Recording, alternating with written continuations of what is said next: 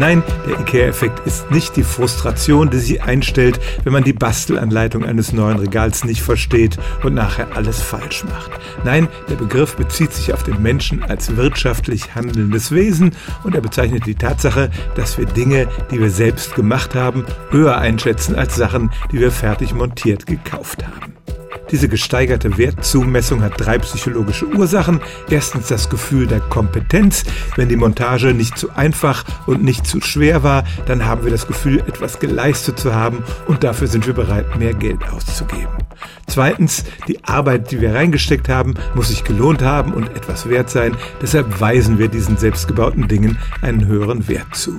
Und der dritte Faktor ist die Anhänglichkeit zu Dingen, die mit gewissen Emotionen belegt sind. Dazu gehören zum Beispiel auch die Bilder, die unsere Kinder malen oder die erste selbst getöpferte Tasse, aber eben auch das selbst zusammengeschraubte Regal. Viele Firmen nutzen diesen IKEA-Effekt aus und machen Sachen künstlich teurer. Zum Beispiel haben in der Pandemie viele Menschen diese Kochsets gekauft, wo in einer Kiste alle Zutaten für ein Mahl drin waren, das man selber kochen musste und für das man dann im Endeffekt mehr Geld bezahlte, als wenn man es im Restaurant bestellt hätte.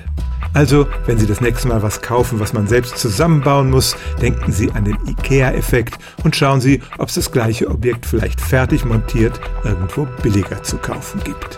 Stellen auch Sie Ihre alltäglichste Frage unter stimmtz.radio1.de.